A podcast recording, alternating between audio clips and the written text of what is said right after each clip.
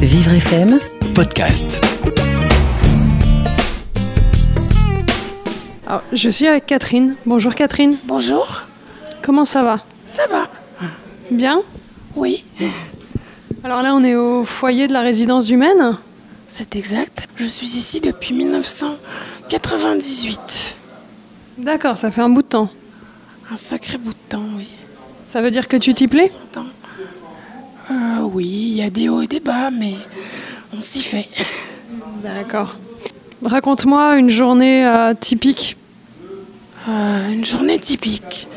Bah, je vais me lever, je vais m'habiller, faire ma toilette.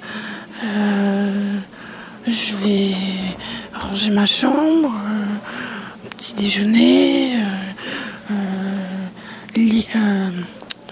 pour moi, c'est un temps de lecture spirituelle, ce qui me permet de me ressourcer. Euh, ce qui est important pour moi, la, la prière. Ce qui m'aide, à- c'est un peu mon moteur. Il y a des gens, euh, ils vont faire leur footing pour être en forme. Moi, j'ai besoin d'un petit footing spirituel. C'est génial. Donc tu lis des livres d'éveillement, euh, de- d'éveil euh, spirituel, c'est ça? Je lis la, je, je lis la, la Bible, tout simplement. D'accord. Tu es croyante? Oui, je suis de confession orthodoxe. D'accord. Et C'est pas courant dans un. Quand on va dans une institution euh, hospitalière, on peut se compter sur les doigts d'une main. Et ça vient de la famille, cette croyance? Je suis née, euh, oui, je suis née euh, d'une famille russe. Euh, mon- mes grands-parents sont venus en France, comme beaucoup de Russes blancs, par le bateau de 1922, qui était euh, le bateau des intellectuels après la, révo- la révolution russe. Et euh, mon grand-père était un, médiéviste et un théologien orthodoxe euh, qui est mort il y a un certain nombre d'années, presque 50 ans, et qui est connu dans le monde catholique aussi, et qui a, euh, entre autres, fait beaucoup pour le rapprochement avec euh, les églises. Et je, je dirais que moi j'ai eu droit à deux baptêmes pour le prix d'un, puisque euh, au lendemain de ma naissance, j'ai fait une syncope. Le premier biberon est mal passé. Et euh, c'est comme ça qu'on a découvert que j'avais un problème cardiaque. Donc tu viens d'une famille assez riche en histoire. hein. Riche en histoire, oui.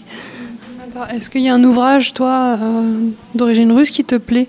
Je dirais que il y a les frères Karamazov, il y a beaucoup de livres de Tolstoï qui sont très beaux, euh, mais euh, je ne les ai pas lus dans, dans le texte russe puisque je ne connais pas la langue.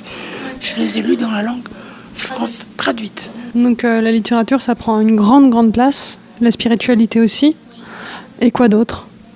Ben, je fais de la sarbacane aussi depuis pas mal d'années. Euh, je suis pas, euh, je suis pas une extra lucide de la sarbacane. C'est assez atypique quand même, euh, la sarbacane. Oui, et la spiritualité, ça. Je vois pas le rapport. mais- Mais bon, D'accord. Et mais tu regardes le mur en parlant de sarbacane, mais je sais pas, il y a un tableau où tu aimes te défouler, c'est ça? Non, non, en fait, on a des cibles et on souffle. En fait, on a des cibles. Simplement, quand vous, vous lancez des fléchettes sur une cible, c'est euh, à la main. Sauf que là, c'est par le souffle.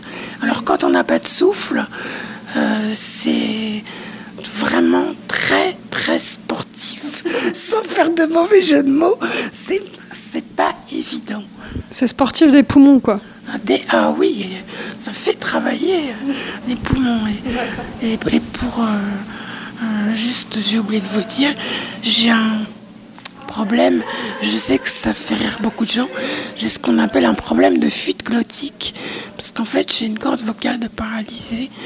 Et la première fois que j'ai expliqué à ma mère que j'avais des fuites glottiques, ma mère qui était un peu sourde me dit Ah oui, t'as des fuites. Oh, ne t'inquiète pas, c'est l'âge. Et mon père lui dit Non, mais c'est pas ce que tu crois. En fait, ce ne sont pas des fuites urinaires, mais des fuites d'air. D'accord. D'où cette petite voix. Voilà. Alors quand on est coincé quelque part, c'est très embêtant. Oui, ou quand faut crier à l'aide. Au secours, à moi On m'entend pas. Bah, tu le prends avec le sourire. Bah, il faut. Et J'ai un- j'ai une sœur plus âgée. Et pour elle, le fait que je sois euh, handicapée a été très difficile. Elle l'accepte mal?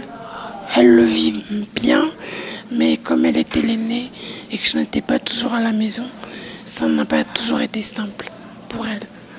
D'accord. Tu tiens à ta famille quand même. Ah, bien sûr, plus que jamais. C'est important. Et tu as des amis, euh, filles ou garçons? Oui, oui. Oui. Vous sortez ensemble de temps en temps?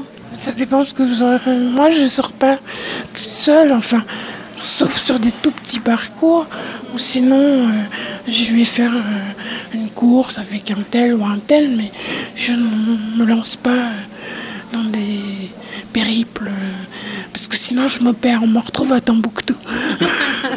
non, je ne plaisante pas, j'ai pas le sens de l'orientation. Dans le 14e, ça passe encore ou? Ah, mais si je connais pas, euh, je me perds. Ouais, puis pour crier à l'aide, c'est pas facile après. Ah oui, oui, c'est- foutu même. Moi, je dis, on se perd jamais dans Paris parce qu'il y a du métro partout. Et là, aujourd'hui, t'as quel âge? Je vais en avoir 52 dimanche. Encore quelqu'un qui fait plus jeune? Pour quelqu'un qui devait mourir il y a 52 ans, c'est pas mal. Ah ouais, ouais, ouais. Mais moi, je te donne 32, quoi. C'est gentil, mais ma vie. c'est gentil.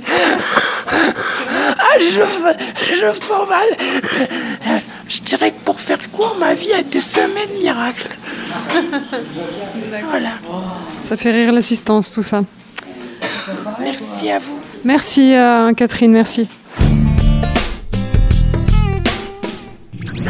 Vivre FM podcast.